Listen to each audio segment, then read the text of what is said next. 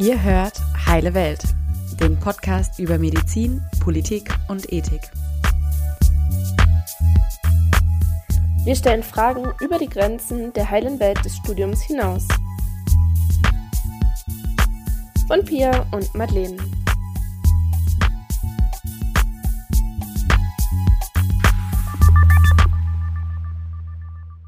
Hallo, liebe Podcast-Hörer und Hörerinnen. Ich freue mich sehr, heute das Thema der künstlichen Intelligenz in der Medizin auf der Agenda zu haben und begrüße als meinen hochkarätigen Gast direkt mal zu Anfang Herrn Dr. Mathieu Schapranow vom Hasso-Plattner-Institut aus Potsdam. Hallo. Hallo.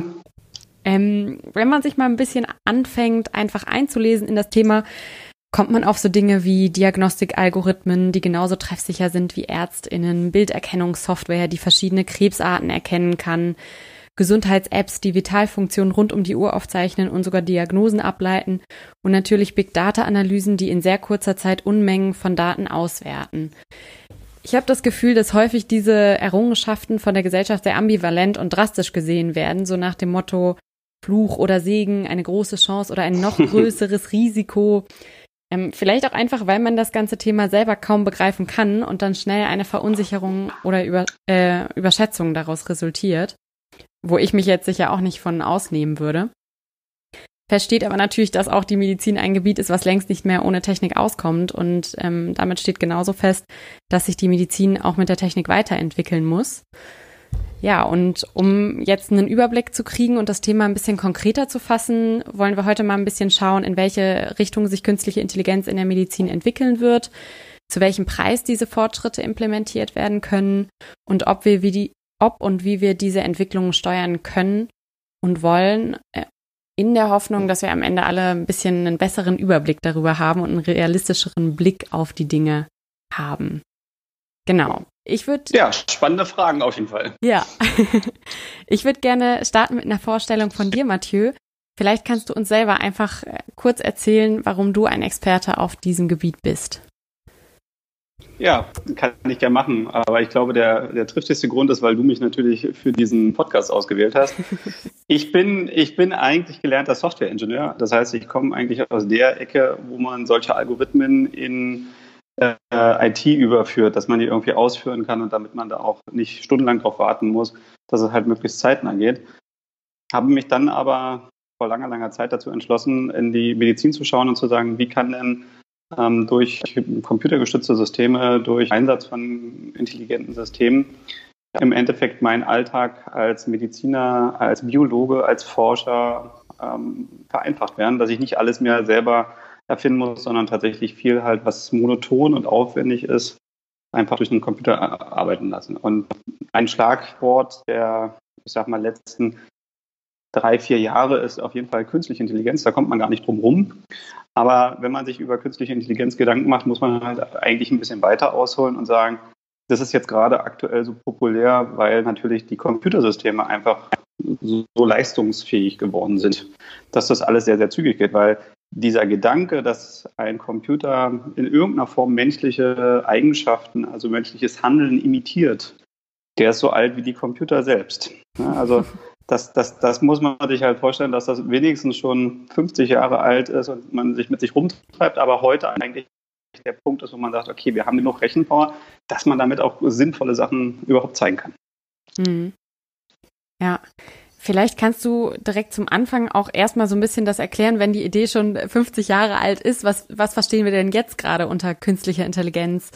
Ähm das ist, das ist, glaube ich, auch ein ganz wichtiger Punkt. Ne? Also wir, wir haben, glaube ich, alle im Kopf ein anderes Bild. Wenn jemand sagt künstliche Intelligenz, sagt man, ja, habe ich verstanden, weiß ich. Und in Wirklichkeit stellen wir uns alle was anderes darunter vor. Und in der Wissenschaft gibt es da eigentlich einen eine, eine klare um, Umreißung, sozusagen, was KI und künstliche Intelligenz in dem Fall ist, aber was auch maschinelles Lernen ist, was auch so eine ähm, Schlagwörter sind, die heute stattfinden. Und wie gesagt, unter KI versteht man im Endeffekt diesen Oberbegriff, dass eine wie auch immer geartete Maschine menschliches Verhalten nachahmt, Entscheidungen vielleicht sogar so trifft. Da sind wir heute womöglich noch weit von entfernt, weil tatsächlich dieses ähm, ich sag mal, menschliche Handeln wäre sowas wie, wenn man äh, uns in ein völlig neues Terrain setzen würde. Wie, wie würden wir dazu zu Rande kommen? Ne? Stellen wir uns vor, wir sind die ersten Menschen auf dem Mars. Ne? Wie, wie reagieren wir, wenn irgendwas, was die NASA nicht vorprogrammiert hat, auf einmal geschieht? Welches Handeln initiieren wir? Und das ist bei Computern immer noch ein bisschen schwierig. Was wir hingegen sehr gut können, und da kommen wir zu den Begriffen maschinelles Lernen, wir können sehr gut Muster erkennen. Ne? Also zum Beispiel, ich gebe dem Computer 100 Katzenfotos und 100 Hundefotos und sage ihm jetzt, äh, hier, mein neues Foto, was ich gemacht habe, ist es jetzt Hund oder Katze? Und da, da können Maschinen halt sehr, sehr äh, geschickt sagen, okay, hier sind bestimmte Merkmale, zum Beispiel die Größe der Ohren oder die Maserung des Fells oder überhaupt die Größe des Tieres. Das tendiert eher zu Hund oder zu Katze. Und das könnten wir natürlich auch machen, weil wir diese Bilder natürlich einfach im, im, in unserem Aufwachsen gelernt haben. Aber ein Computer ist sozusagen da erstmal stupide und macht Fleißarbeit. Und genau das ist der Punkt. Ne? Also unter KI und maschinellem Lernen würde ich eher eine andere Art der Programmierung verstehen, als wie es vor 10, 15 Jahren vielleicht der Fall war, dass sich ein Programmierer in sein Zimmer setzt und regelbasiert möglichst viele Fälle, die es da draußen gibt, abdeckt und den 101. Fall vergisst. Ein schönes Beispiel, ein schönes Beispiel dafür ist ähm, selbstfahrende Autos und Tesla. Ne? Also Tesla hat ähm, vor wenigen Monaten immer noch Schlagzeilen gemacht, dass man eines ihrer selbstfahrenden Fahrzeuge, was kein wirklich selbstfahrendes Fahrzeug ist, sondern eher so ein, so ein Assistentensystem, so eine Art Autopilot, der den Fahrer unterstützt und entlastet, dass das beispielsweise einen Truck, der von links nach rechts auf dem Highway gefahren ist, nicht erkannt hat. Oder eine Radfahrerin, die nachts irgendwie den Hügel unbeleuchtet runtergefahren ist. Und was ist passiert? Die, die Medien haben gleich gesagt, schlimm, schlimm, ne? wieder ein, ein Unfall mit einem Tesla. Ja, niemand hat daneben geschrieben, der wievielte Unfall es mit einem Ford, Suzuki, name it, ne? also mit einem anderen Fahrzeug war, weil ich glaube, das ist auch der spannende Unterschied. Bei, bei diesen KI-Systemen baue ich immer auf einen großen, großen Erfahrungsschatz, der immer größer wird. Also sprich, bleiben wir bei der Analogie zum Autofahren. Jeder Fahrer muss selbst mal die Erfahrung machen, dass da nachts vielleicht ein Wildschwein über die Straße laufen könnte. Mhm. Und wie man da reagiert. Wenn ein Tesla das gesehen hat, wird es immer so sein, dass dieses Wissen allen Fahrzeugen zur Verfügung steht. Das ist, glaube ich, auch ein, ein wichtiges Thema, dass man da natürlich viel, viel schneller die, das, die gleichen Erfahrungsschatz im Endeffekt sammeln kann, als wenn man das manuell für jede Person einzeln tut. Und das ist auch, glaube ich, bei den Begriffen KI und ML ganz wichtig, dass man sagt, okay, wir haben da ähm, viel mit Erfahrung zu tun. Und das vielleicht abschließend, ne, maschinelles Lernen ist nicht gleich maschinelles Lernen. Der Großteil der KI-Innovationen, von denen wir heute reden, kommt maschinelles Lernen tatsächlich, also sprich Mustererkennung. Und jetzt kann man sich fragen, ist die Mustererkennung wie bei dem eingangs erwähnten Beispiel Hund versus Katze, dass ich dem vorgebe, bitte finde diese beiden Klassen in den Bildern was passiert, wenn ich dem Computer jetzt ein Foto von einem Apfel oder einer Tomate zeige? Ja. Der wird nur wissen, dass er zu einer bestimmten Wahrscheinlichkeit Hund oder Katze da drin sieht oder halt nicht drin sieht. Aber er weiß nicht, dass es eine Tomate ist.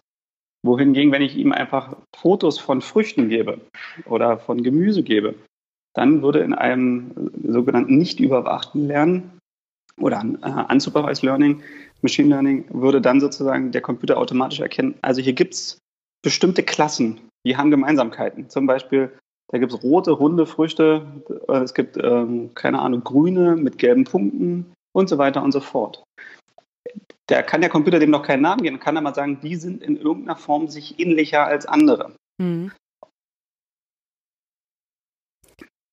Und ähm, wenn, wenn du das jetzt so quasi erzählt hast, sind wir quasi schon auf dem Stand von maschinellen Lernen, dass das eingesetzt wird, im Sinne von einfach bestimmte Bereiche können erkannt werden oder erlernt werden durch Muster, aber halt noch nicht dieses allgültige ähm, Entscheidungen treffen und also was Ganz eher so genau. diese künstliche Intelligenz ist, also so ja, ein Ganz Stück weit genau. dem Menschen nachempfunden, was, was ja immer die Befürchtung ist so. Also das ist ja auch so ein Riesending in der Medizin, dass man ähm, natürlich da auch schon Technik benutzt, aber diesen Ersetzungsgedanken schnell so mit drin hat.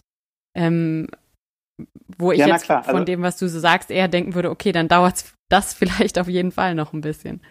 Aber das, das ist ein ganz wichtiger Punkt. Ne? Also heute, wenn wir darüber reden, was zum Beispiel heute State of the Art ist, also was ich heute nicht nur in der Forschung sehe, sondern was ich auch im flächendeckenden Einsatz sind, reden wir immer von diesen monoton große Datenmengen nach Mustern zu durchsuchen. Da können Computer uns immer übertreffen, weil wir ja. irgendwann einfach ermüden. Und das ist auch gut so, weil ich möchte nicht ganz ehrlich den ganzen Tag als Arzt oder als Forscher einen Datensatz nach bestimmten Sachen durchsuchen. Da können ruhig Computer diese Arbeit unterstützen. Aber genau das ist der Punkt, den du angesprochen hast. Ne? Also dieses, dieses ähm, eigentlich alternativlos zu sagen, entweder KI und die ersetzt uns alle oder halt der Mensch. Ne? Und das ist das, was wir heute halt auch oft finden. Ne? Der, wir haben den und den Algorithmus, der ist besser als ein Arzt oder der ist besser als ein Radiologe oder der kann dies und jenes besser. Anstatt zu sagen, ähm, wie würde denn die Welt aussehen, wenn ich Mensch plus Algorithmus zusammen antreten lasse? Mhm. Und nicht gegeneinander antreten zu lassen. Und das ist, glaube ich, halt auch der weit gemachte Fehler. Und daher schüren halt auch diese Ängste.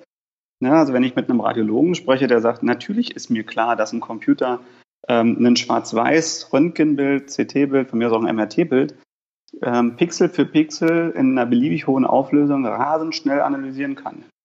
Und womöglich die Umrandung um Organe oder die, das Einzeichnen von bestimmten Blutungen viel, viel präziser machen kann, als ich es mit der Maus überhaupt kann, weil ich einfach, da, da ist ein, ein Schnitt ne, zwischen meiner Hand und diesem Computererfassungssystem. Ja. Aber ist das dann sozusagen Sinn und Zweck der Geschichte und der, der, der, der Radiologe ist dann morgen arbeitslos? Nee, es wäre doch eigentlich wünschenswert, und da sind wir schon bei einem sehr populären Beispiel, ne? also in der Radiologie gibt es sehr, sehr viele Anbieter, die diese, diese Bilderkennung unterstützen. Es wäre doch wünschenswert, wenn man sagt, alle radiologischen Befunde sind schon mal durch verschiedene KI-Systeme vorgescreent worden, dass man sagt, in den Bildern der Kategorie 1 wurde gar nichts gefunden, keine Auffälligkeiten. Da guckt der Mensch immer noch drüber und sagt, ja, ich finde auch keine.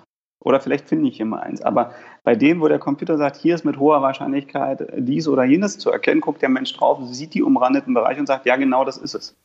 Also diese Bestätigung und dieses, dieses Abholen von, das stimmt schon, ist, glaube ich, ganz wichtig. Weil einerseits, bleiben wir bei dem Beispiel mit den Hunden und den Katzen. Wenn ich, wenn ich meine Systeme damit trainiere, dass der Hunde und Katzen sieht, wird der nie was mit der Tomate anfangen können. Und der wird mir immer nur sagen, eine schlechte Wahrscheinlichkeit für einen Hund aber, und für eine Katze. Weil das ist eigentlich das Ergebnis von so einem Algorithmus. Da kommen immer nur Wahrscheinlichkeiten raus. Da steht nicht Hund oder Katze, sondern da steht 85% Hund und 25% Katze im besten Fall. Mhm. Ähm, aber es kann auch sein, dass da 50% Hund und 50% Katze stehen. Ne, was mache ich denn? Und dann hat wieder irgendjemand gesagt, jetzt geben wir vielleicht keine der Optionen aus oder alles ab 60% Sicherheit, also Wahrscheinlichkeit, ist erst auszugeben. Und genauso ist es halt auch bei den radiologischen Befunden. Nur weil der womöglich nicht weiß, wie er das geschickt einordnet, gar nichts auszugeben, ist vielleicht auch nicht richtig. Sondern ich plädiere da eher für so eine, so eine Art Feedback-System, ne, wo der wo der Mensch nochmal drauf guckt, auch Feedback gibt, ob das eine gute oder eine schlechte Auswahl war. Und dieses Feedback dann natürlich weiter zum, zum Optimieren dieser Algorithmen, zum Lernen dieser Algorithmen verwendet wird. Und wenn ich das über hunderte von Radiologen Deutschland oder weltweit mache, bin ich natürlich sehr, sehr schnell in einem Zustand, wo ich einen Radiologen, der gerade mal vielleicht sechs Wochen in seinem Job ist, übertreffe. Logisch. Ja, also ich meine, das Kapital von Ärzten und Ärztinnen ist ja häufig auch irgendwie die Erfahrung, so wie du richtig gesagt hast, dass wir ja irgendwie auch lernen in der Kindheit, von dem wir kriegen halt gesagt, das ist eine Katze oder ein Hund äh, und irgendwann checken wir das dann halt auch. Ähm, weißt du denn, wenn man das jetzt so sich überlegt, gibt es irgendwie eine Trefferquote, die quasi mindestens erreicht werden muss, damit sowas eingesetzt wird? Oder ist das, kann sich jeder über, überlegen, ob er, wie weit er da darauf vertraut oder? Da sind wir schon, glaube ich, bei einem ganz wichtigen Punkt. Also es gibt nicht sozusagen die, ähm, die Trefferquote sozusagen, die da erfüllt sein muss. Das hängt doch immer ab, wo ich das einsetze. Wenn wir jetzt über maschinelles Lernen und diese Algorithmen reden, ist der Großteil dieser Systeme heute an der Schnittstelle zwischen Forschung und ersten pilothaften Einsatz in der Klinik im Einsatz, würde ich mal sagen.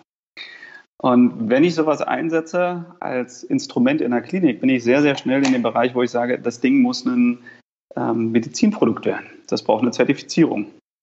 Und dann durchläuft es wie ein Röntgenapparat, ähm, wie ein Assistenzsystem bei der OP, in der Chirurgie, einen Zertifizierungsprozess. Der ist zeitaufwendig, der ist nicht unendlich kompliziert, aber der ist zeitaufwendig. Wenn man den das erste Mal macht, viele Firmen sagen, oh Gott, ähm, eine, eine, Zulassung als Medizinprodukt können wir uns nicht, ähm, können wir uns gar nicht vorstellen, weil es zu aufwendig ist.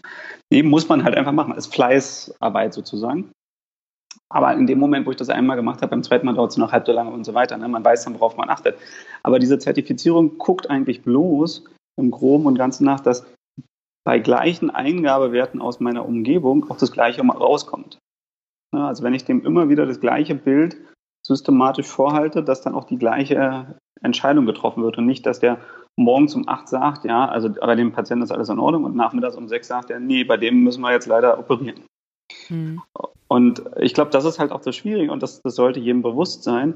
In dem Moment, wo ich mit maschinellem Lernen konfrontiert bin, nicht blind darauf vertrauen, dass dieser Algorithmus ein Ergebnis liefert, was womöglich sogar richtig ist, sondern immer noch einen Menschen dazwischen haben, der im Endeffekt diese Entscheidung initiiert. Mache ich das jetzt oder mache ich das nicht? Spricht vielleicht was ganz anderes dagegen als einfach nur die Zahlen, die dieser Algorithmus ausgewertet hat. Ne, zum Beispiel verträgt der Patient dies oder jenes gar nicht. Ähm, und das ist halt immer ein bisschen schwierig, ne, weil diese ganzen Algorithmen, die sind zwar in sich schlüssig, aber die können halt nur so gut werden wie, ich sag mal, der beste vorgesetzte Trainingsdatensatz, den ich da hatte. Und wenn ich halt ähm, beispielsweise erwarte, dass mir so ein Algorithmus neues Wissen liefert, dann muss ich immer meinen Studierenden sagen, naja, es, es kann ein Anreiz sein, für einen Menschen drauf zu gucken und neue Zusammenhänge zu erkennen. Aber der Algorithmus selber wird da drin keine neue Erkrankung oder ein neues Organ identifizieren. Hm. Ich, ich glaube, ich knabber noch so ein bisschen an diesem, wenn ich mir halt jetzt überlege, so wie du gesagt hattest, also das wird als Medizinprodukt irgendwann zugelassen und alle Radiologen weltweit äh, speisen dann da ihre ihr Feedback quasi mit ein und sagen, ja, richtig erkannt, falsch erkannt. Also dann würde ja schon schnell auch wirklich der Zustand eintreten, dass die viel treffsicherer sind als alle Radiologen und Radiologinnen. Ähm, wie würdest du denn meinen, verschiebt sich das denn dann? Also würde, würden irgendwann Radiologen immer noch drauf gucken und sagen, ja, ich gebe dir weiterhin Feedback und ich trage damit die Entscheidung als Person, als Mensch quasi? Oder ähm, also ich würde mir irgendwie dann vorstellen, dass man dafür natürlich weniger Zeit benötigt oder vielleicht irgendwann gar keine mehr. Ähm, aber wie sich da so irgendwie diese Arbeitswelt dann schon ein bisschen verschiebt oder ändern muss. Ich habe so das Gefühl, dass das schon irgendwie ja, vielleicht habe ich auch noch nicht so deine, deine Version verstanden da, aber. Nein, nein, völlig richtig. Also ich glaube auch, dass wir an einem ganz entscheidenden Punkt sind. Ne? Also wenn jetzt jemand sagt, ich werde trotzdem äh, die nächsten 40 Jahre genauso Radiologie betreiben wie heute, dann würde ich dem wahrscheinlich heute schon blind widersprechen und sagen, glaube ich nicht. Ähm, abgesehen davon weiß ich gar nicht, ob wir in 40 Jahren noch Radiologie so verstehen, wie es heute ist, oder ob wir ganz andere Geräte haben werden. Aber du hast, du hast vollkommen recht. Ne? Also einfach blindlings sagen, nee, ist nicht äh, und das wird uns nicht äh, treffen, das ist vielleicht der falsche Weg. Ähm, du hast durchaus recht zu sagen, gerade in diesem Radiologiebeispiel, werden da Computersysteme unterstützend zur Hand greifen? Ja. Wenn ich heute mir einen Radiologen angucke, arbeitet der von 8 bis 18 Uhr und guckt sich Bilder an? Nee. Weil er selber weiß, dass er irgendwann ermüdet ist, weil er irgendwann nicht mehr auf den Bildschirm gucken kann. Und ich glaube, das ist irgendwie ein großer Mehrwert, den wir hiermit ins, äh, ins Feld führen können. Ne? Also die Sicherung der Versorgungsqualität. Unabhängig davon, ob ich der Erste bin oder das, das erste Bild von mir ähm, vom Radiologen früh oder abends begutachtet wurde. Und darum geht es, glaube ich, ähm, nicht um den Radiologen zu ersetzen, sondern zu sagen, du guck mal, ich, ich helfe dir dabei, im besten Fall Sachen, die sonst durchgerutscht wären, einfach zu verhindern.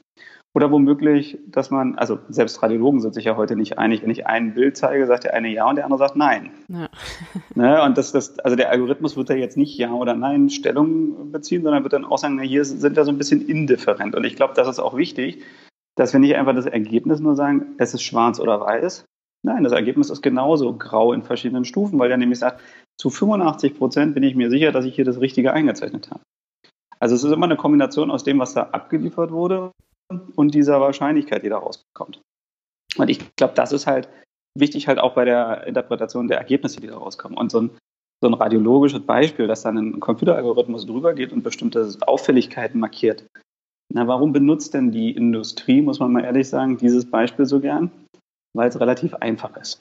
Hm. Ne, so ein, jeder, der schon mal ein Röntgenbild gesehen hat, naja, schwarz-weiß, im besten Fall noch ein paar Grautöne. Das heißt, der Computer muss eigentlich noch nicht mal groß intelligent sein und der Algorithmus dahinter irgendwie pfiffig, sondern ich muss mir einfach nur angucken, an welchen Stellen ist der Kontrastunterschied am höchsten. Da scheint irgendwas zu sein. Entweder ist es die Umrandung oder anderes Gewebe fängt an und so weiter. Und nun ist es auch so, dass oft unter so einem Röntgengerät, unter so einem Röntgengerät halt auch Menschen liegen, die alle so eine ähnliche äh, Struktur haben. Ne? Das heißt, wenn ich mir immer wieder Schädel-CTs angucke, dann werde ich da drin halt bestimmte Strukturen immer wieder sehen. Wenn ich jetzt so ein Modell, wie man äh, jetzt bei den, bei den Algorithmen sagt, das sind immer spezielle Modelle, die für einen Anwendungsfall trainiert sind. Also wenn ich so ein Modell mit solchen Schädel-CTs füttere, dann erkennt es relativ zuverlässig, was da im Schädel wo zu sehen ist. Wenn ich dem jetzt aber ein CT-Bild oder ein Röntgenbild ähm, vom Knie vorsetze, wird er auch sagen, ja, ich versuche jetzt dieses Knie wie ein Gehirn zu behandeln, da kommt nicht viel raus. Und das ist, glaube ich, der Punkt. Ne? Wir haben keine Universallösung, die alle radiologischen Fälle abdeckt. Aber wir können sagen, dass viele Bereiche durch so eine Anwendung sehr einfach nachzubilden sind. Muss man jetzt aber auch mal fairerweise so einen Radiologen fragen, wie viel intellektuelle Aufmerksamkeit so, ein, so eine Befundung von so einem Bild ähm, erfordert, wenn die auch sagen, naja, so ein geübter Radiologe wird da auch nicht zehn Stunden an einem Bild arbeiten. Das sind ein paar Minuten im besten Fall. Ne? Also das eine ist sozusagen, idealerweise können wir die Ressourcen besser benutzen und ein paar Fehler verhindern. Und wir sind ja nun in einer Zeit, wo Fachkräftemangel herrscht und der wird nur schlimmer. Im besten Fall kann der Radiologe, der sonst 80 Leute am Tag begutachtet hat, vielleicht 100 jetzt begutachten, ohne dass er mehr Zeit und Energie investieren muss. Hm. Wäre ja auch schon dankenswert. Ja, also eher so ein Sicherheitsfaktor, quasi eine weitere Sicherheitsschwelle, die dann da unterstützend mit drin ist, wenn ich das jetzt Ja, ja, na klar, ja. na klar. Ja. Kannst du vielleicht äh, generell mal nochmal so grob sagen, in welchen Anwendungsbereichen in der Medizin gerade künstliche Intelligenz oder vielleicht eher, wenn ich das jetzt richtig verstanden habe, eher maschinelles Lernen benutzt wird? Ich glaube, da gibt es gar nicht den einen. Äh, fast in allen Bereichen versucht man natürlich die Vorteile zu nutzen. Ähm, generell kann man sagen, immer dann, wenn ich viele gleichartige Daten habe, kommt sowas zum Einsatz. Also wir haben jetzt Radiologie gehört, ähm, zum Beispiel auch Populationsanalysen, wo ich sage, ich habe jetzt hier viele Patienten, die sind an einer ähnlichen Erkrankung ähm, erkrankt. Wo ist die Ursache womöglich? Was haben die gemeinsam? Äh, genetische Analysen versucht man damit zu verbessern, dass man sagt, okay, ähm, ich habe Patienten, die haben alle die gleiche äh, Krebserkrankung manifestiert. Der, der Phänotyp ist sehr, sehr ähnlich, aber gibt es da irgendwelche genischen Zusammen genotypischen Zusammenhänge, die alle Patienten teilen? Immer der Wunsch, dass es da etwas gibt, was sehr ähnlich ist. Und ich glaube, ähm, maschinelles Lernen kommt immer dann im Einsatz, wenn man sagt, naja, ich, ich, ich habe keine gute Idee, ich weiß nicht, woran es liegt, ich habe so eine, eine grobe Vorstellung, ähm, und ich hoffe, dass viel Daten und viel Algorithmik mich dahin führt, eine, möglicherweise die Ursache zu finden. Und da muss man halt sagen, naja, auf der einen Seite ist das richtig, auf der anderen Seite muss man da ein bisschen vorsichtig sein, weil diese Algorithmen natürlich, ähm, natürlich das sogenannte Training brauchen. Also sie werden trainiert, in aller Regel, wenn das ähm, Supervised Learning ist. Das heißt, wie gesagt, ich brauche möglichst viele korrekt gekennzeichnete Bilder, zum Beispiel von Hunden und Katzen. Ähm, und je mehr ich davon habe, desto eher ist es so, dass möglicherweise die gesamte Vielfalt der verschiedenen Ausprägungen, die es da draußen in der, in der freien Wildbahn gibt, der Algorithmus schon mal gesehen hat und sagt, ja, was du mir jetzt hier gerade vorhältst, sowas ähnliches habe ich zu 90 Prozent schon mal gesehen. Nun muss man aber auch sagen, dass man natürlich es nie schaffen wird, alle Ausprägungen, die es da draußen gibt, irgendwie so einem Algorithmus vorzuführen. Das heißt, es gibt mittlerweile auch Forschungsbereiche, die versuchen herauszubekommen, was ist sozusagen die minimale Dosis an wie viel, ich sag mal, Trainingsdaten, wie viele Bilder, wie viele Datensätze muss ich dem denn mindestens vorstellen, dem Algorithmus, damit das trainierte Modell, was da rauskommt, die und die Akkuratheit hat. Also mit welcher Sicherheit es bestimmte Sachen erkennt oder nicht erkennt. Und da muss man halt auch überlegen, ähm, wenn ich zum Algorithmus beispielsweise, bleiben wir bei dem, bleiben wir bei diesem ähm, medizinischen Beispiel, wenn ich dem Algorithmus jetzt äh, den Namen, den Vornamen, das Geschlecht, von mir aus auch noch das Geburtsdatum und so weiter gebe, aber überhaupt kein Blutparameter und wir wissen, dass vielleicht dieser, diese Erkrankung im Blut in, indiziert ist, dann, dann wird dieser Algorithmus natürlich einen Zusammenhang finden, dass beispielsweise bestimmte Personen mit bestimmten Namen äh, immer wieder häufiger daran erkranken. Mag ja sein, aber das ist im besten Fall eine Korrelation, hat aber noch nichts mit Kausalität zu tun, dass da wirklich Ursache-Wirkung ist. Das heißt, das heißt nicht möglichst viel Daten rein, sondern auch die richtigen Daten, die ich dem Algorithmus vorstelle, weil die Algorithmik in sich, die ist immer schlüssig, da kommt immer was raus. Aber kann ich als, als Mediziner da draußen einen medizinischen Zusammenhang erkennen?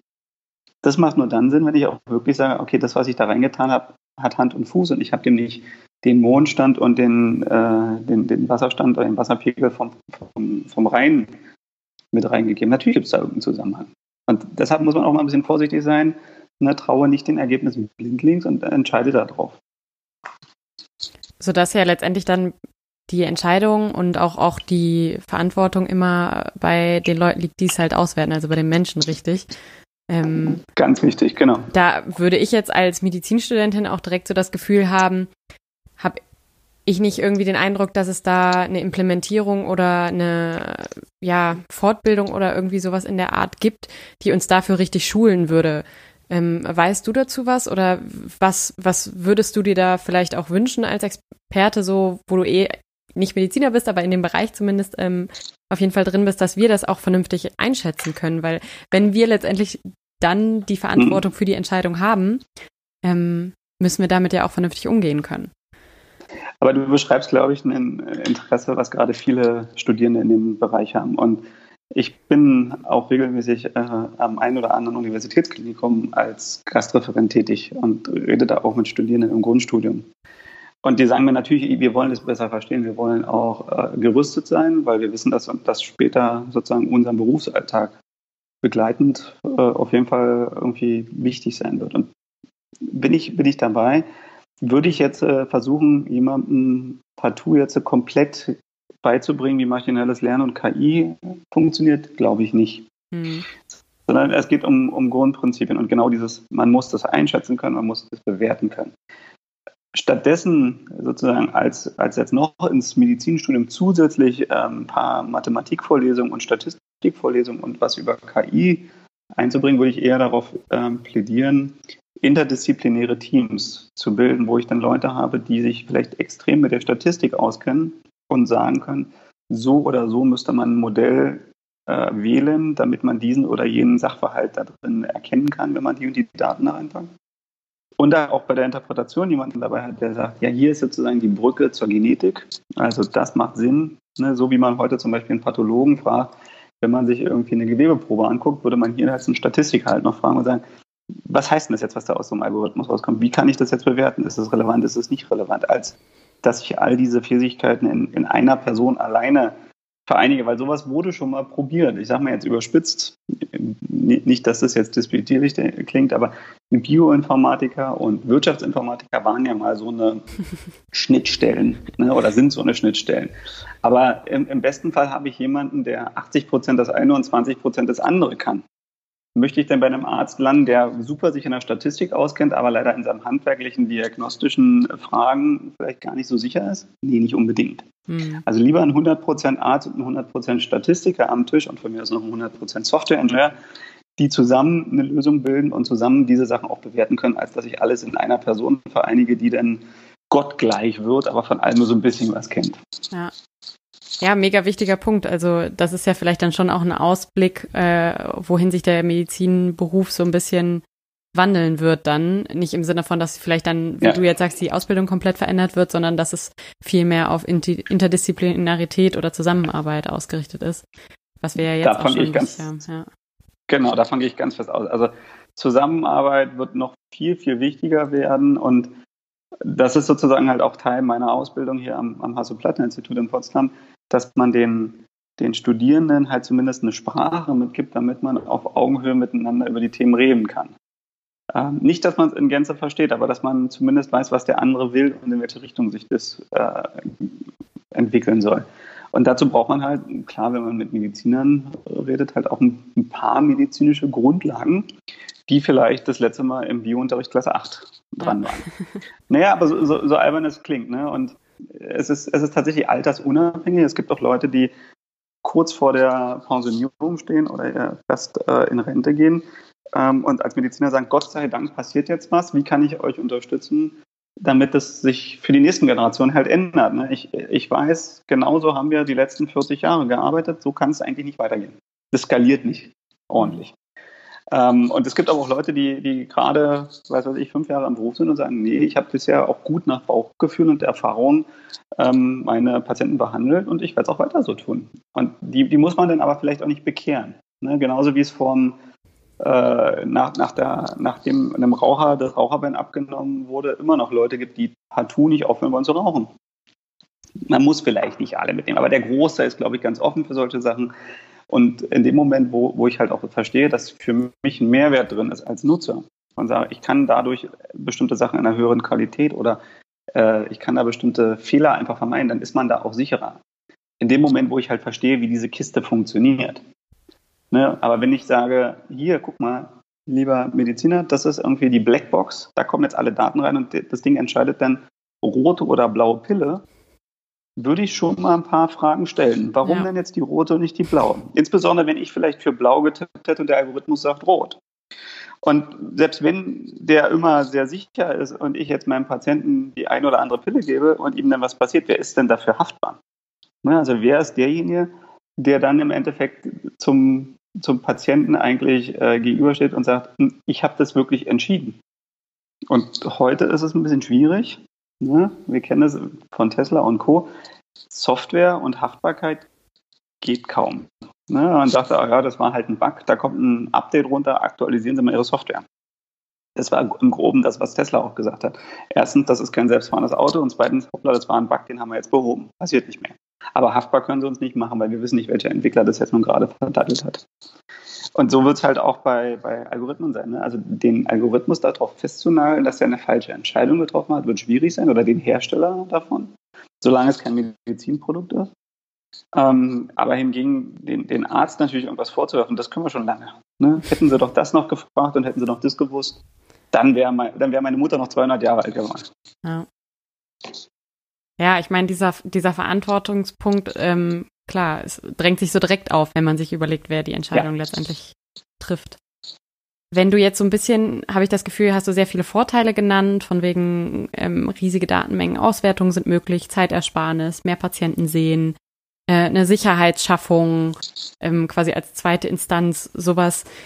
Was sind denn so die offensichtlichen Nachteile, beziehungsweise so zu welchem Preis oder zu welchen Lasten ähm, wird denn irgendwie so dieser Einsatz, also folgt zu dieser Einsatz? Tja, guter Punkt. Also, wenn man natürlich jetzt in die, in die Forschung des maschinellen Lernens guckt, würde niemand erstmal über Nachteile reden. Ich, ich glaube, eine, eine klare Sache ist halt immer, die Algorithmen können nur so gut werden, wie das, was ich denen vorsetze. Und ähm, ein schönes Beispiel, von dem man halt heute schon weiß, wir sind da zwar noch sehr am Anfang, ist aber auch, dass diese Algorithmen, die dieses Modell halt erstellen, die sind in sich, ich sag mal, sehr solide. Aber derjenige, der das Modell trainiert, der bringt womöglich eine gewisse Unschärfe rein. Mhm. Also ein schönes Beispiel, was man gesehen hat, ist, dass ähm, wenn man sich Patientenakten da auswählt und die als Trainingsdatensatz beispielsweise nutzt, irgendwelche Fälle, und derjenige, der äh, dieses System programmiert, weiß ist, dann werden da möglicherweise auch nur Patientenakten von Weißen berücksichtigt. Hat den Nachteil, dass bestimmte Erkrankungen, die womöglich einfach äh, bestimmte ethnische Gruppen nur betreffen, gar nicht berücksichtigt werden, weil die in dem Trainingsdatensatz unterrepräsentiert waren. Ne, so eine Sachen gibt es immer wieder. Es gab ähm, mal einen Internetbot, mit dem man reden konnte, noch gar nicht so lange her den konnte man sozusagen anchatten und bestimmte äh, Meinungen mit dem austauschen. Und der sollte halt schon so ein bisschen mehr in Richtung künstliche Intelligenz agieren wie ein normaler Mensch. Ne, das ist sozusagen der Traum der Turing-Test, wenn ich ähm, vor einer Maschine sitze und auf der anderen Seite sitzt einmal ein Computer und einmal ein Mensch. Und ich soll jetzt äh, im Chatverlauf mit beiden reden und nicht mehr unterscheiden kann, wer davon jetzt der Computer und der Mensch ist, dann ist die Maschine wirklich intelligent. Und dieser Bot war sozusagen dafür ausgelegt und der hat es, glaube ich, zwei Tage lang geschafft, ähm, aktiv zu sein, weil er danach dann anfing, bestimmte rechtsradikale äh, Stellungen einzunehmen und zu verbreiten. Und warum? Nicht, weil der Algorithmus schlecht war, sondern weil natürlich die, die mit dem geredet haben, ihm immer wieder irgendwelche Sachen einge, äh, indoktriniert haben und einerzählt haben. Ne? Und wenn die mehr Zeit hatten, um sich mit dem zu unterhalten, fing der halt genau das Gleiche an. Und das ist halt auch so ein so ein Risiko. Ne? Wer schützt denn sozusagen jetzt äh, sowohl den Patienten als auch womöglich den Arzt davor, dass das, was da rauskommt, sieht erstmal ganz korrekt aus, dass das Modell, was dahinter steht, überhaupt stabil ist und für solche Anwendungsfälle geeignet ist. Also da geht es noch nicht mal um, wie hoch ist die Rate der richtig und falsch erkannten Fälle, sondern da geht es darum, habe ich bestimmte Sachen richtig repräsentiert. Ne? Das ist tatsächlich eine schwierige Geschichte. Da ist noch ein offenes Forschungsfeld. Ähm, genauso ist die, die Frage natürlich, wenn ich irgendwann mal feststelle, dass das Ding zehnmal funktioniert und problemlos funktioniert, werde ich beim elften Mal noch überhaupt hinterfragen, was so ein Algorithmus rausspuckt? Oder wird es genau in diese Richtung gehen, dass man sagt, ich verlasse mich blindlings darauf und werde alle meine Handlungen genau, was der Algorithmus sagt, darauf entscheiden? Die klassische Simpsons-Folge, wo ich dann halt immer nur noch eine Taste drücke. Ja, ja, ja. Nee, das kann es halt auch nicht sein. Und das, da, dieses Risiko besteht halt auch. Und ich glaube, da so ein bisschen das Augenmerk zu schärfen und das zu hinterfragen, ist wichtig. Was immer gut funktioniert, ist, wenn man ähm, hinterfragt, wie hat denn der Algorithmus jetzt diese Entscheidung getroffen?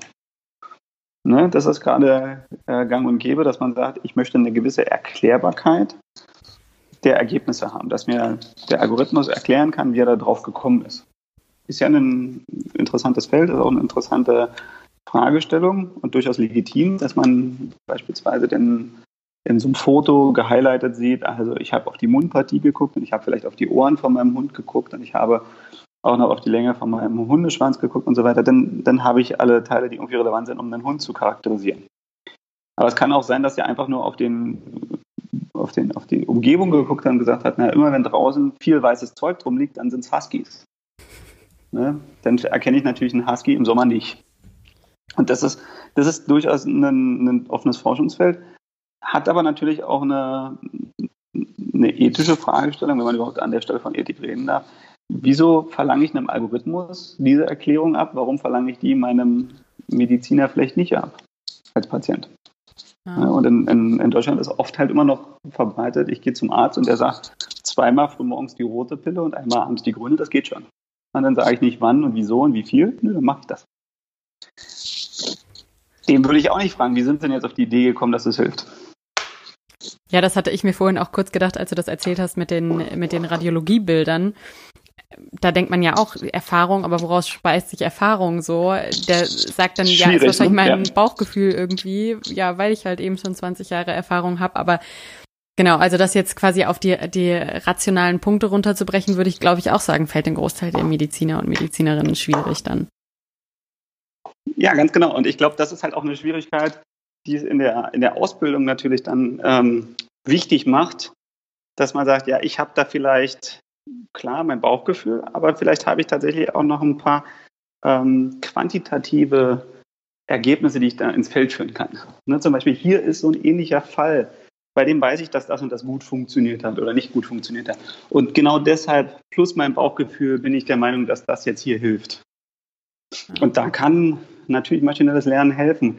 Also gerade wenn ich überlege, in einer Zeit, wo wir alles digital haben, Patientenakten, Bilder etc. pp, wäre es doch toll, wenn mir als gerade vielleicht als, als junger Mediziner so ein System noch sagt, übrigens, hier, Herr Mustermann sitzt da vor Ihnen, das und das haben wir alles schon äh, diagnostisch gemacht und wir haben das und das schon gefunden. Wussten Sie eigentlich, dass in weltweit das und das so häufig auftritt, so ein bisschen wie so eine Bibliothek, wo man ähnliche, ähnliche Bücher wiederfindet. Und in dieser Bibliothek steht halt genau ein Buch, was vielleicht 99,9 Prozent genauso aussieht, weil es ist äh, genetisch sehr gleich, es ist auch ähm, von der Altersgruppe gleich, es ist auch äh, das gleiche Geschlecht und so weiter. Dann würde ich doch gerne wissen, was steht denn in dem Buch drin? Ne? Und wie hat das äh, sich damals verhalten bei diesem ähnlichen Fall? Und das ist, glaube ich, eine Sache technisch heute eigentlich überhaupt kein Problem. Ist das Realität? Nee, noch nicht. Ne, weil da viele Rahmenbedingungen fehlen, weil natürlich auch gewisse Kreise sagen, okay, das sind meine Daten, die möchte ich vielleicht gar nicht teilen. Was ist mit dem Datenschutz, gerade in Deutschland und in der EU, großes Thema. Wobei es mir da vielleicht gar nicht darum geht, dass es Max Mustermann war, sondern einfach nur um sehr unpersönliche Daten. Ne. Wir haben dem das und das verabreicht, danach wurde es besser, dann haben wir dem das verabreicht, danach wurde es nicht besser das, das würde ja schon reichen. Und da muss man halt immer abwägen, ne? was ist sozusagen Kosten-Nutzen, was, was ist der Vorteil für den Patienten? Natürlich hoffentlich Reduktion von, von ähm, langen Suchen. Also wenn man jetzt an, an Rare Diseases denkt, an seltene Erkrankungen, wäre jeder dankbar, der nicht nach zehn Jahren immer noch nicht weiß, was er hat. Wenn ihm zumindest der Arzt sagen kann, ich kann Ihnen sagen, ich weiß, was es ist. Behandeln kann ich Sie zwar vielleicht immer noch nicht besser, aber Sie sind einer von zehn weltweit, der das und das womöglich hat. Mhm. Und ich glaube, dahin wird sich auch entwickeln, dass man dann halt wirklich diese Abgleiche automatisiert über einen größeren Pool als über die eigenen Klinikdaten oder die im eigenen Land machen kann. Also technisch hast du gesagt, funktioniert es schon? Also sind es eher gesellschaftliche, ethische Normen oder Richtlinien, ähm, die das quasi noch begrenzen? Oder? Also naja, also wir arbeiten, na klar, es ist, es ist ein Sammelsurium. Wir arbeiten ja jetzt gerade deutschlandweit daran, in der sogenannten Medizininformatik-Initiative, dass Universitätskliniken untereinander sehr, sehr einfach Daten miteinander austauschen können, um die Behandlung zu verbessern. Ähm, das machen auch andere Länder, dann werden wir irgendwann so weit sein, dass wir zumindest so eine Art national einheitliche Patientenakte haben, ähm, die dann halt auch zumindest europaweit miteinander ausgetauscht werden kann. Und dann ist der Gedankengang, dass man das irgendwie weltweit machen kann, jetzt auch kein großer mehr. Ähm, anstatt sozusagen, dass jedes Klinikum mit seinem eigenen proprietären System, was vielleicht genau einmal auf der Welt existiert, so ein Universaladapter zu allen anderen Kliniken baut, ist es dann tatsächlich etwas einfacher, weil ich dann vielleicht nur noch 20 Länder, die unterschiedliche Formate haben, miteinander irgendwie zusammenbringen muss. Aber das ist halt ein, ein, ein Prozess. Ne? Da gibt es sowohl rechtliche Rahmenbedingungen, darf ich das überhaupt? Ne? Dieser, dieser klassische ähm, Glaube, wem gehören denn Patientendaten im Krankenhaus? Sind es die vom Arzt, vom Krankenhaus, vom Patient, von der Krankenkasse? Bis hin zu, äh, nee, wir müssen die noch analysieren, da wird schon irgendwo noch ein großer ähm, Wert drin liegen, den möchten wir natürlich selber erstmal heben. Und da muss man immer klar sagen, ja, das eine schließt ja das andere eigentlich nicht aus. Ne? Das, der, dieser Austausch von bestimmten ähm, ja, Individualdaten, die dann tatsächlich nur hochgerechnet sind, wo es nicht darum geht, dass ich Lieschen Müller erkenne, sondern dass ich sage, okay, diese Patienten gibt es so und so oft so ähnlich und im Mittel hatten die diese und jenes noch als beispielsweise Komorbidität oder als, als Folgeerkrankung, wäre ja schon hilfreich. Das würde man dann ja tatsächlich als richtige evidenzbasierte Medizin verstehen. Ja. Aber wie gesagt, wir arbeiten dran. Ich glaube, wir sind da auf dem richtigen Weg allesamt, aber nicht erwarten, dass das einfach so ein großer Schalter ist, den man umlegt, dann geht es. Hm, aber ich verstehe auf jeden Fall so das Potenzial. Also wenn ich mir auch überlege, es gibt dann bestimmte Patientengruppen und die haben alle das Medikament genommen und man dann im Verlauf das weitersehen kann und das auf ein, also was heißt auf einen Schlag, aber schon wahrscheinlich deutlich leichter ist, ähm, da dann die Analysen rauszuziehen. Ähm, ja, es ist halt schon noch eindrucksvoll, wenn ich mir das so überlege. Und da ist ja auch klar die Frage, was mache ich denn mit der ganzen gewonnenen Zeit, wenn die Algorithmen das alle machen? ne, genau das medizinisches Wissen schaffen. Weil heute kommt man ja fast nie dazu, außer man hat irgendwie die luxuriöse Situation, dass man halbtags für was anderes bezahlt wird, nämlich für Forschung, als dass man sich darum kümmert. Also es sind unterschiedliche äh, Ebenen, ne? sowohl klinische Studien. Wenn eine klinische Studie für die Zulassung von einem Medikament in Phase 3 fehlschlägt, dann ist es ärgerlich und die Leute fangen dann einfach an und sagen, wir machen ein anderes Produkt. Anstatt zu gucken, warum ist die denn fehlgeschlagen? Ist unser Produkt wirklich minderwertig oder gab es andere Gründe, warum die Leute da abgesprungen sind? Ne? Mhm. Ähm, ich glaube, da, da, bleiben viele Sachen äh, auf der Strecke. Genauso hin, was passiert mit Patienten, die wir mal behandelt haben, die wir entlassen haben und die drei Tage später in einem ganz anderen Krankenhaus auftauchen. Die sehe ich ja nie wieder. Mhm. Ne? Und vielleicht sind die ja genau deshalb aufgetaucht, weil wir was falsch gemacht haben. Könnte ja sein. Kriegen wir aber nie mit. Ein schönes Beispiel dafür ist, wir beschäftigen uns zurzeit halt mit molekularen Tumorboards. Also wie kann man Krebspatienten möglichst ähm, unter Berücksichtigung aller genetischen Merkmale halt umfassend behandeln. Und in dem molekularen Tumorboard wird halt eine Entscheidung ähm, getroffen von einem großen Konzil von Experten, die sagen, also wir sind uns allesamt der Meinung, dass diese oder jene äh, Therapie der nächste richtige Schritt ist. Aber niemand weiß, ob wirklich der Patient so vom Arzt denn behandelt wurde. Oder was ist aus dem Patienten geworden? Hat es geholfen, hat es nicht geholfen? Ne? Also im besten Fall kriege ich später irgendwann durch aufwendige Recherchen mit, ja, der lebt noch oder der lebt nicht mehr, indem ich einfach im Sterberegister nachgucke. Mhm. Aber da geht es, glaube ich, ganz, ganz, ganz frappierend um, um, ich sag mal, sehr, sehr, ich sag mal, sehr einfache Geschichten, dass wir wirklich die Vernetzung unserer einzelnen Gesundheitsakteure auf eine Stufe bekommen, wo wir sagen können, wir können übergreifend halt auch bei Bedarf ähm, Individuen verfolgen, nicht weil wir die eine Person da jetzt verfolgen wollen, sondern weil wir wissen wollen, wie ist es danach weitergegangen. Und wir können daraus halt auch Rückschlüsse, und zwar auf, auf datenbasierte Rückschlüsse, datenzentrische Auswertung, ne, wirklich stellen und sagen, ja, das war eine gute Entscheidung oder nein, irgendwie war das keine gute Entscheidung. Und heute das Beste, was wir haben, sind äh, sogenannte äh, klinische Guidelines wo ich dann halt sozusagen so quer über einen Durchschnitt von vermeintlich ähnlichen Patienten halt einfach rauskriege, ob das gut oder schlecht ist. wohlwissend, dass möglicherweise dieser Durchschnitt gar nicht gut ist für den Patienten, der vor mir sitzt, weil der aus verschiedenen Gründen da gar nicht reinpasst. Und da muss man halt auch ein, ein gewisses Umdenken halt starten und sagen, ja, ich meine, so eine äh, klinische Leitlinie macht Sinn, aber bei diesem Patienten braucht man vielleicht gar nicht so lange nach dieser, nach dieser Verfahren, weil wir bestimmte Ausschlusskriterien schon kennen, dass der da nicht gut reinpasst. Das heißt, dass wir vielleicht nicht eine Leitlinie für Lungenkrebs und eine Leitlinie für Brustkrebs haben, sondern dass wir halt zwölf verschiedene Leitlinien dafür haben, weil nämlich eigentlich es zwölf verschiedene Untertypen sind. Oder womöglich noch viel mehr. Dass man dann das runterbricht und sagt, okay, meine, meine ich sag mal, Patientenkohorten werden signifikant kleiner, dafür viel maßgeschneiderter in der in der Anpassung unterschiedlichster Therapien. Ja, also medizinisch sehe ich total das Potenzial da auch einfach, weil man durch einen Zugriff von ganz vielen Daten viel mhm. mehr auch so rausziehen kann.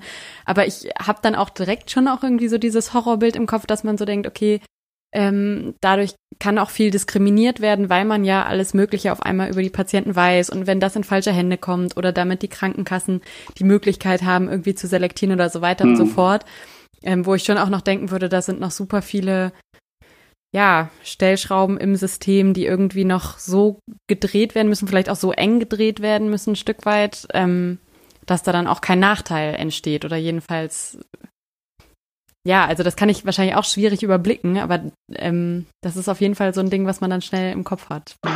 Ja, gut, guter Punkt. Also dieses Beispiel mit den Kassen und äh, weiß mein Arbeitgeber später denn, dass ich dies oder jenes habe ne? und selektiert der womöglich seine Mitarbeiter danach. Das ist, das ist natürlich so ein, so ein ja, ich sag mal, so ein Damoklesschwert, was immer da mitschwingt. Ja. Ne? Big Brother is watching you. Und ich bin völlig dabei. Es ist richtig, sich darüber Gedanken zu machen und zu sagen, oh, Obacht und passt auf, dass sowas nicht passiert.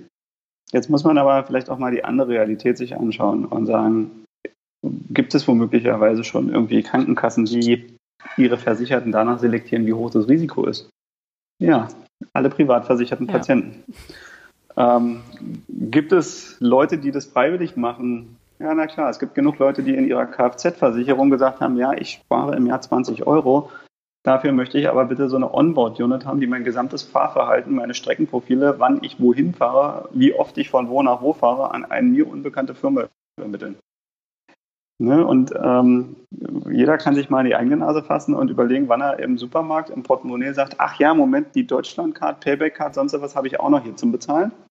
Das sind doch genau diese Systeme und diese Anreizsysteme. Also es muss noch nicht mal unendlich viel Geld sein, man, den man damit äh, verdient oder einspart, in aller Regel reicht ein minimalistischer Anreiz und die Leute machen es freiwillig. Mhm. Soll heißen, wenn ich jetzt einem Versicherten sage, du hast die Wahl, dich kann der Arzt wie bisher behandeln oder dich kann der Arzt plus eine super tolle moderne KI, die tolle, tolle Sachen aus weltweit 100.000 Fällen kennt, auch noch mitbehandeln. Dafür musst du nur hier das Kreuz setzen. Dann wird es jeder sofort machen und sagen, ja, na klar, ich fühle mich ja besser behandelt. Ja, also ich glaube, das ist gar nicht so eine große Hürde. Und das Schwierige, worüber wir heute reden, ist, sollen wir über diese Patientendaten einfach so verfügen und sagen, ist das jetzt eine Aufgabe, zum Beispiel eine hoheitliche Aufgabe, dass der Staat sagt, Gesundheitsvorsorge geht uns alle an, deshalb sollten alle Gesundheitsdaten in einer anonymisierten Form für solche Forschungszwecke zur Verfügung gestellt werden. Oder ist es tatsächlich eine Sache, wo jeder selber einen Beitrag leisten kann und sagen kann, ja, ich hätte gerne alle meine Daten oder ich hätte gerne nur diese Daten, aber nicht für diese und jene Vorhaben. Also so eine Art Datenspendeausweis, wo jeder selber entscheiden kann, wie viel und welche Daten für welche Zwecke genutzt werden. Und ich glaube, das ist genau der Punkt. Wir brauchen heute natürlich Ausbildung, damit man versteht, was mit den Gesundheitsdaten, die natürlich die wichtigsten und vertraulichsten sind, die wir haben. Facebook ist da eine ganz andere Kategorie. Ähm, wie man damit umgeht und vor allem, dass wir da auch Werkzeuge haben, wo wir unsere, unsere Interessensbekundung irgendwo dokumentieren können und auch einstellen können und ändern können. Und das ist, glaube ich, genau der Punkt, wo man sagt, da ist nicht eine, eine eingestaubte Community von Datenschützern, die versuchen, als Dritte über unsere Daten irgendwie äh, zu verfügen und sicherzustellen, dass kein anderer macht. Nee, sondern hier kann man eigentlich alle persönlich fragen. Jeder, der schon mal eine App installiert hat oder eine Anwendung installiert hat, weiß das. Da steht irgendwas von AGBs, da muss ich 20 Seiten runterscrollen, aber ich drücke auf jeden Fall zum Schluss auf Zustimmen, weil ich habe gar keine Option. Entweder ich will die Anwendung nutzen und muss dem zustimmen ich kann gar nicht sagen, ich hätte gern nur eins, fünf und sieben in eurem Vertrag und alle anderen Sachen stimme ich nicht zu und kriege dann eine Anwendung mit weniger Funktionsumfang. Sondern zurzeit ist halt genau dieses Unfaire. Entweder alles oder du kriegst halt gar keine Funktion. Ja. Und so wird es halt irgendwie nicht weitergehen. Deshalb glaube ich, dass man da halt viel in die Ausbildung stecken muss, dieses, diese, dieses Bewusstsein sensibilisieren muss und dann halt auch sagen muss, okay, was für Vor- oder Nachteile können dadurch entstehen. Und das fängt halt sowohl in der Schule an, als auch irgendwie in der Erwachsenenbildung. Ja, ich, ich würde halt auch sagen, dass es eine, eine krasse Sache ist, dass das jeder Bürger und jede Bürgerin checken muss und dann äh, das entscheiden soll, ähm, auf der anderen Seite auch kann, im Sinne von, dass es, dass es die Möglichkeit gibt, dass das jeder selber entscheiden kann. Und der Nachteil aber davon dann natürlich wäre, dass ja, so und so viele Leute dann halt weniger ihre Informationen geben und ja, dann natürlich auch weniger Daten sind, wo man auswerten kann oder ja, Analysen drüber Gut, machen kann. aber allemal besser als heute, wo wir gar keine Daten womöglich haben. Ja. ja. Also dann lieber einen kleinen Datensatz von oder einen kleineren Datensatz von Leuten, die dem explizit zustimmen. Und natürlich ist es da wie bei anderen Sachen halt auch, dass man den Leuten halt auch klar machen muss, wo der persönliche Vorteil ist. Wenn du willst, dass deine chronische Erkrankung besser erforscht wird, dann müsstest du vielleicht auch deinen chronischen Krankenverlauf da mit reinpacken in den Pool. Mhm. Ja? Und schon sind die Leute dabei. Also ich sehe es halt im Bereich der Onkologie immer wieder, ähm, solche Plattformen wie Patients Like Me, aber auch Facebook-Gruppen und WhatsApp-Gruppen, wo schwerkranke Personen bereit sind, völlig losgelöst von Datenschutz und sonst was, all ihre äh, Leidensgeschichte inklusive personenbezogener Daten, Bilder etc. pp, Erfahrungsberichte einfach so online zu stellen, um zu sagen, selbst wenn es mir nicht hilft, ich möchte, dass die Generation nach mir nicht nochmal unter solch einer Erkrankung leiden muss. Und das ist genau das krasse Gegenteil von dem. Ne? Also das ist natürlich jetzt auch eine, eine schwierige Situation für die, aber die sind alle bereit, ihre Daten unwillkürlich offen zu legen. Und denen ist völlig egal, ob ihre Person identifiziert wird. Die wollen nur, dass diese Erforschung dieser seltenen Erkrankung, dieser schweren Erkrankung vorangetrieben wird. Und in dem Moment muss man halt immer sagen, wenn du so lange wartest, bis du schwer krank bist und dann erst die Daten teilst, ist vielleicht ein bisschen kurz gedacht. Vielleicht solltest du schon lange, lange vorher dem zustimmen, dass da bestimmte Informationen routinemäßig erhoben werden, damit in dem Moment, wo du krank bist, wir in der Lage sind, tatsächlich so ein bisschen Zeitmaschine, die Uhr zurückzustellen zu sagen, wo gab es denn Anzeichen, die wir hätten damals schon vor 20 Jahren sehen können, die darauf hingedeutet haben, hm. um einfach später prädiktiv besser gewappnet zu sein, als zu sagen, ja, jetzt ist das Kind im Brunnen gefallen, wir wissen, dass sie krank sind, wir versuchen sie natürlich zu behandeln, aber wir wissen überhaupt nicht, wie diese Erkrankung entsteht. Und das ist halt oft so. Ne? Also Mediziner wird immer nur erwartet, wie beim kaputten Auto, es fährt nicht, mach mal heile. Ja. Ne? Aber dass, dass das Auto womöglich gar nicht kaputt gegangen wäre, wenn wir regelmäßig in die Wartung gefahren wären, kann ja auch sein. Hm. Klar, also auch dieser präventive Bereich ist ein Riesending, wo man bestimmt aus, aus Daten, also auch da spielt ja Gesundheits-Apps nochmal äh, wieder irgendwie rein, die vielleicht auch Dinge oder Parameter messen, wo dann schon irgendwas Alarmsignale geben kann oder so weiter und so fort. Ähm, genau. Ja, klar, spielt da sicher auch noch mit rein. Ein bekanntes Beispiel dafür sind, sind Nierenerkrankungen. Ne? Also äh, ich habe mit Nephrologen gesprochen, die sagen halt, sie sind fest davon überzeugt, dass ein Großteil der Nierenerkrankungen gar nicht bei uns im Krankenhaus hätten landen müssen. Ne, weil sie sagen, dass verschiedene Parameter der Niere sich über einen langen Zeitraum verschlechtern. Problem, das tut nicht weh. Mhm. Ne, also da würde niemand mehr zum Arzt gehen. Und selbst wenn er sagt, es gibt auch genug chronisch Kranke, die regelmäßig ähm, alle Vierteljahr untersucht werden nach diesen Parametern im Blut, solange die noch in meinem tolerierbaren Intervall von bis sind, würde noch keiner aktiv werden.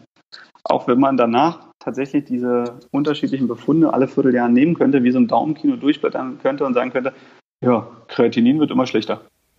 Jetzt ist er raus aus dem äh, tolerierbaren Bereich, jetzt haben wir auch was gemacht. Ja. Na, also in dem Moment könnte man halt sagen, ja, üblicherweise schwankt es irgendwie um die Werte und das ist normal, aber bei dir ist es halt so eine Linie und wenn ich die Linie weiterdenke, sind es noch zwölf Monate und dann ist diese Linie außerhalb des tolerierbaren Bereiches. Wir könnten jetzt schon anfangen, was zu machen, damit es gar nicht so weit kommt. Weil gerade bei Nierenerkrankungen ist es so, wenn Niere einmal kaputt, entweder hoffen, dass er in Watte gepackt wird und alles wieder gut wird, oder die Niere bleibt kaputt. Und so eine Niere wächst halt nicht am Baum, Spenderorgane sind rar und da wissen wir noch nicht mal, ob das mit Abstoßung oder Nicht-Abstoßung gut funktioniert. Also das sind, glaube ich, Sachen, und da kann halt eine, eine Maschine ganz routiniert drüber gucken und sagen, du, schau mal, das sind jetzt irgendwie die letzten drei Werte, die sind immer weiter nach unten gegangen sollte man da nicht was machen? Dann kann man immer noch entscheiden, nee, ist nicht so. Liegt am Alter oder was auch immer oder am Mondstand. Ja. aber man überhaupt den Hinweis zu bekommen. So ein bisschen wie wir das gewohnt sind, auf großen Online-Plattformen einzukaufen. Patienten wie diese hatten auch das übrigens. Ne? Oder haben auch das und das später entwickelt. Kann man da nicht ja. früh, früh aktiv werden? Und das, das kann so ein Algorithmus sehr gut vorschlagen. Und ich glaube auch, wir sind halt gewohnt, in unterschiedlichen Bereichen genau sowas zu sehen. Warum sollten wir das nicht auf beiden Seiten auch der Medizin sehen? Ne? Also Patienten machen genau das. Die googeln ihre Symptome und sagen, Herr Doktor, ich weiß genau, was ich habe. Ich habe schon gegoogelt. Dr. Google hat es mir gesagt.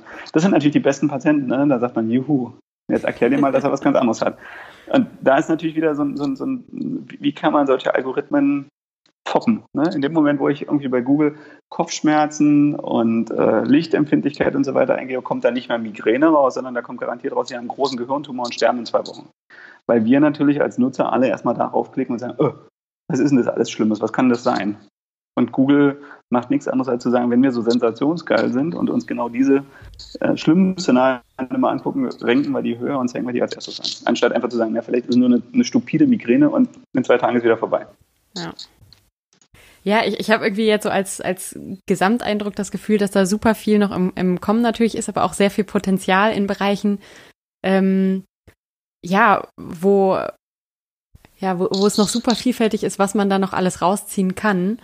Ähm, und ich glaube, ich habe aber auf der anderen Seite auch total mitgenommen, dass da noch sehr viel Schulung und Bildung fehlt, vielleicht gar nicht unbedingt nur auf ähm, Ärzte und Ärztinnen, sondern wirklich auch irgendwie so ein gesellschaftliches Umdenken oh ja. oder Schulen, ähm, was, was da noch alles kommen muss, dass man einen verantwortungsvollen Umgang damit finden muss, welche Daten man wie preisgibt, was das alles bedeutet und so weiter und so fort. Also ich glaube auch, das wird nochmal äh, auch gesellschaftlich ein riesen, riesen Ding, äh, wo man viel drüber diskutieren muss.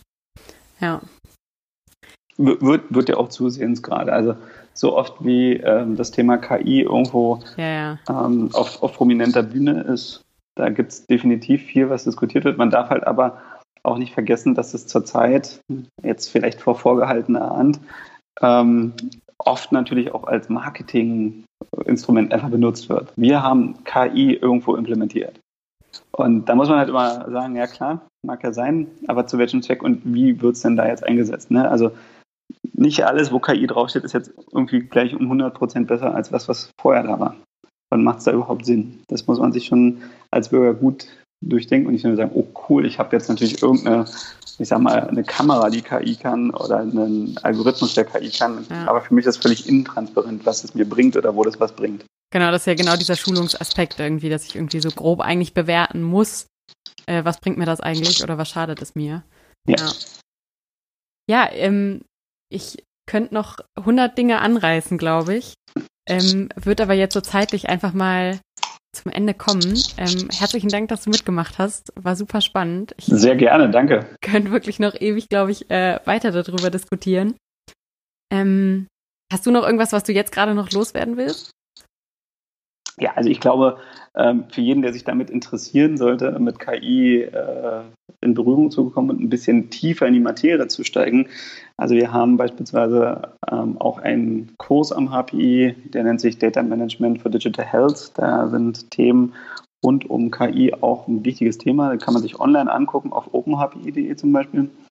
Ähm, da lernt man so ein paar Beispiele der sollte aber halt einfach offen sein und ähm, andere Angebote wahrnehmen und sich mit der Thematik einfach auseinanderzusetzen, um dann wirklich überhaupt in der Lage zu sein, eine informierte Entscheidung zu treffen. Ne? Also was hilft uns mehr als einen mündigen Patienten, der womöglich dann seine eigene KI sogar mitgebracht hat und gesagt hat, also ich habe schon mal geguckt, das hat meine KI gesagt. Und lieber Herr Arzt, was sagt Ihre? ne? Also das, das wird womöglich auch noch in, in naher Zukunft kommen, dass man dann sagt, okay, ich, ich, ich versuche den Patienten nicht als nur krankes Individuum zu betrachten, sondern jemanden, der auf Augenhöhe ähm, mit bei seiner Therapie unterstützt und mit recherchiert und mit Beiträge liefert, ob es nun als Datenlieferant ist, aber auch, auch wirklich, dass jemand sagt, okay, ich habe hier Informationen schon gesucht. Und das sollte man vielleicht auch nicht außer Acht lassen. Ne? Gerade auf der Medizinerausbildungsseite Heute sind die Leute äh, selten so gut informiert äh, wie, wie vor zehn Jahren. Ne? Also jeder hat ein großes Umfeld, was dann recherchiert. Nicht einfach sagen, wir haben da mal nach dem oder jenem geguckt. Nee, das ist für sie nicht relevant, sondern ruhig mal sagen, hm, ich gucke es mir an, könnte relevant sein. Ne? Ja, auf jeden Fall das ist ja mehr als unklug generell, also wenn man sich so Compliance-Statistiken und so dann weiter anguckt. Ja. ja. Okay. Ja, also nochmal ein ganz herzliches Dankeschön ähm, an dich. Wenn ihr als Hörer und Hörerin aber sonst noch irgendwie Anmerkungen, Kritik, Themenvorschläge habt, irgendwas, was ihr noch loswerden wollt, schreibt uns gerne eine Mail an heile.welt.posteo.de. Wir haben auch eine Internetseite, nämlich heileweltpodcast.com. Auf der findet ihr jetzt alle Quellen, AnsprechpartnerInnen und Verlinkungen. Ähm, und wenn ihr auch sonst noch Dinge habt, die ihr irgendwie loswerden wollt, könnt ihr die auch dort kommentieren. Dann sehen nicht nur wir das, sondern auch noch alle anderen, die auf die Seite gehen. Also nutzt das gerne, um auch irgendwie noch ein bisschen weiter das Ganze fortzuführen und weiter zu spinnen. Ja, ansonsten bleibt mir nur zu sagen, vielen Dank für euer Interesse an euch und ähm, danke an dich nochmal, Mathieu. Immer gern, danke. Dankeschön, tschüss. Tschüss.